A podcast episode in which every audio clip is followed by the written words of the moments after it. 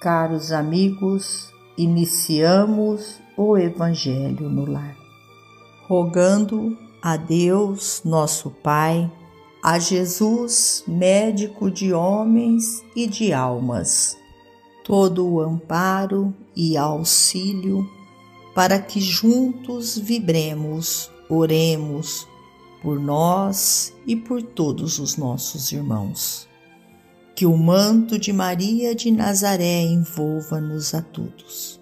nesta corrente fraterna, citamos nós a presença dos emissários de luz, trabalhadores da vitória do bem, que adentram os nossos lares, trazendo a paz, o equilíbrio, o conforto tão necessário para que prossigamos a nossa missão neste planeta Terra.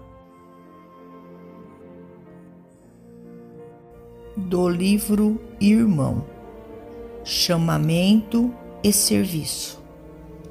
Cada criatura na Terra guarda consigo o título adequado em que a vida lhe assinala a tarefa pessoal e intransferível o professor que ensina, o médico que redime a saúde, o sacerdote que orienta os interesses do espírito, o juiz que preserva o direito, o artista que plasma o sentimento, o construtor que levanta o templo do lar, o operário que atende ao trabalho a que se destina o semeador que assegura a bênção do pão.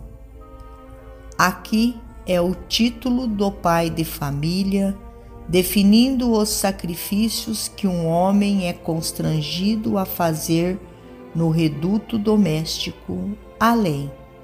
É a missão de amor conferida à mulher na posição de mãe e esposa, irmã e enfermeira educadora e socorrista, amparando corações abatidos e sustentando almas frágeis. Não julgues que os chamados para a edificação do reino de Deus atinja simplesmente as pessoas categorizadas no plano da atividade religiosa. O alistamento ao Evangelho abrange a todos.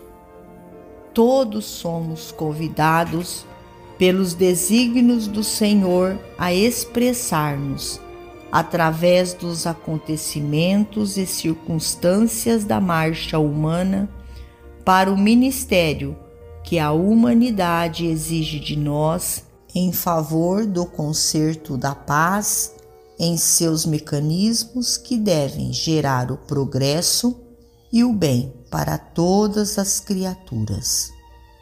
Satisfaze, desse modo, ao serviço imediato que a hora te apresenta, na certeza de que as obrigações retamente cumpridas são os únicos degraus para a verdadeira ascensão.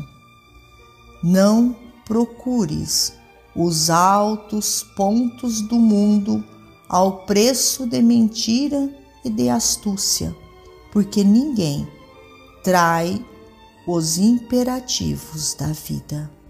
De modo inútil, o despotismo guardará o poder, e em vão a sovinice conservará o ouro da terra, de vez que amanhã o toque simples da enfermidade ou da morte situará o criminoso e o agiota no lugar que lhes é próprio.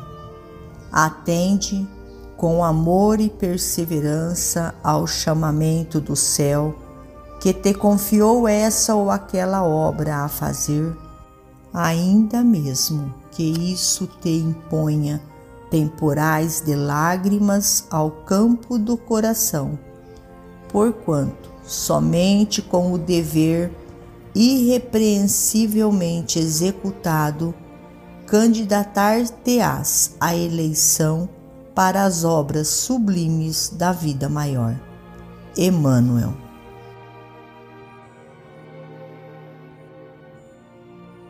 Finalizamos ao nosso Evangelho agradecendo a Deus, a Jesus, nosso Mestre e Guia, a Maria de Nazaré, nossa mãe amorada, e aos nossos amigos, benfeitores espirituais, trabalhadores da vitória do bem. Por mais estes instantes em que aqui reunidos pudemos nós participar destas vibrações amorosas que alimentam o nosso corpo e a nossa alma. Fiquem todos com Jesus e até amanhã se Deus assim o permitir.